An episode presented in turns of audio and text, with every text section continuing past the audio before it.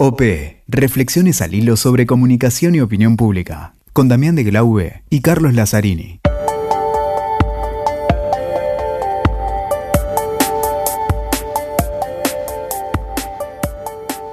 Hola, ¿cómo les va? Acá estamos una vez más junto a Damián de Glaube. ¿Cómo estás, Damián? ¿Qué tal, Cali? ¿Cómo andás? Y hoy, eh, hoy, hoy seamos egoístas. Disculpen a aquellos que nos escuchan. eh, hoy No es que se nos cayó un entrevistado, no, No, es que, que- que teníamos pensado conversar, no vino, OP no está, ni todo nada, de una sino manera que impecable. en determinada cantidad de episodios nos damos esta posibilidad de profundizar, porque muchos pasan, muchos episodios pasan y nos dejan temas que nos gusta reflexionar un poco. Pero en este caso sobre las propias temporadas que estamos haciendo, un poco sorprendidos porque estamos ya en la cuarta temporada de OP y la cantidad de rebotes, de comentarios, de conversaciones que ha generado.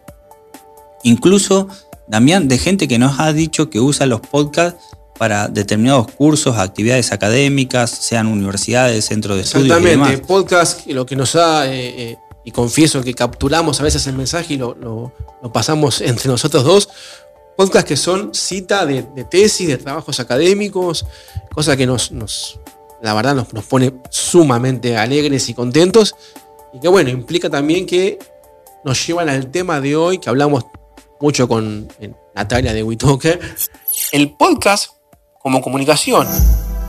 En vez de la compol, la compod. Claro, es verdad. El podcast llegó para eh, sumarse a, estos, a este mundo de tecnología, la comunicación, a estos medios, y es una- un elemento de comunicación sumamente interesante que a veces no se tiene tanto en cuenta el potencial como debería, de comunicación de gestión, de comunicación política, de campaña política. Es verdad, yo, eh, si bien hay como, uno podría decir a priori que hay como una moda del podcast de un tiempo a esta parte, digamos, algunos que no son podcast, ¿no? que son recortes de, radio, de programas de radio, de entrevistas, de, de opiniones, eh, pero el formato podcast también fue creciendo y se fue aumentando la audiencia en todo el mundo. Eh, como decíamos, para sus distintos usos académicos, de difusión, eh, pero todavía creo, Damián, que le queda mucho camino por recorrer al podcast en lo que tiene que ver en la comunicación de gobierno y en la comunicación de campaña. Y ahí, Cali, me tomo un segundo de, de una, bueno, confesando un poquito la, eh, la- lo profesional nuestro en, en conjunto, que eh, consultoría que hemos hecho, donde el comunicado de una institución quizás cuya manera de comunicación, valga la, el juego de palabras, era obsoleta, el comunicado ya no era ese, no, no, no fue ese viejo texto estilo política de 1915, sino fue un audio que le hicimos, un audio que llegó justamente vía WhatsApp a todos los, los afiliados a esa institución Claro.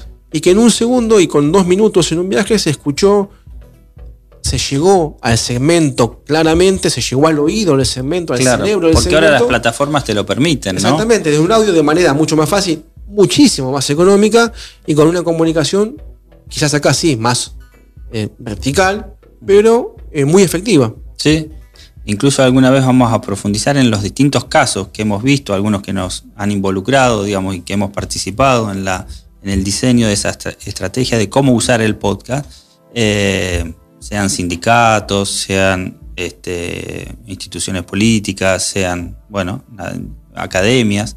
Eh, pero todavía le queda mucho recorrido y mucha, digamos, mucha hay todavía mucho para pensar de cómo utilizarlo en las campañas y en los gobiernos. Creo que está desaprovechada, que es una plataforma que permite la reflexión, escucharlo donde quieras y cuando quieras, esa sensación de intimidad, de que me están hablando a mí, de que soy simplemente, digamos, que yo estoy escuchando, que me están contando a mí lo que está pasando, aunque ¿no? sea en el, en el subte, en el metro, como dicen en otras ciudades, en el, en el auto, en el vehículo, los 5 o 6 minutos de exclusividad eh, del oído de alguien, que no es para nada poco eso. En comunicación política es prácticamente el tesoro. Claro, de poder llegarle a, a cada persona, la- incluso la, la microsegmentación. Después del reinado de la imagen, no digo que la imagen haya sido desplazada, ni mucho menos. De hecho, vemos como las radios ahora son programas de televisión directamente. Eh, estuvimos en uno de los episodios conversando con, con un fotógrafo profesional de campaña contándonos el valor de la imagen y de la fotografía, cuánto puede perjudicar o ayudar a un determinado candidato. Pero la herramienta del audio puesta en valor nuevamente, la voz, el audio, de hecho los medios tradicionales de comunicación están tomando sus propios, están creando sus propios departamentos de audio, ya ni siquiera de podcast, sino más amplio todavía, lo hizo la BBC y lo hacen otros.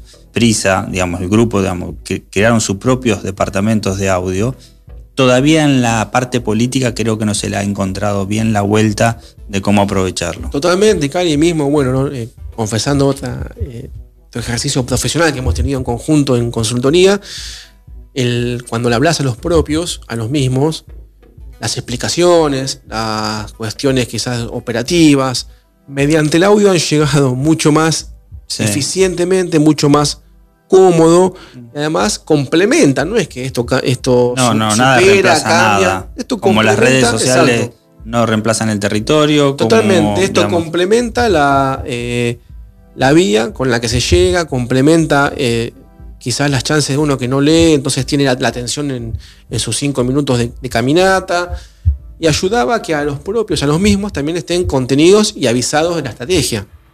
Así es. Y bueno, vamos a seguir descubriendo en próximos episodios. Por eso hemos generado también estos encuentros que vamos a hacer de, OP para no solamente limitarlo a los episodios de podcast, sino tener esos encuentros presenciales, poder hacer reuniones, tomar un café y demás, donde podemos contar los casos en los que hemos trabajado, en donde los podcasts han cumplido un rol, a nuestro parecer, sumamente importante en función de los objetivos trazados por esas organizaciones. Exacto, Cali. Y bueno, y ya que estamos hablando de podcast, ¿dónde escuchan OP Podcast. OP-podcast en Twitter e Instagram. Nos van a escuchar ahí. En, en conversatorio, conversatorio.com.ar. Todo noticias, que ha apostado también un, multimedio de Argentina eh, muy grande y ha apostado a los podcasts de WeTalker. Exactamente, eh, bueno. Muy WeTalker, que es una plataforma. La plataforma. La plataforma de podcast en Argentina.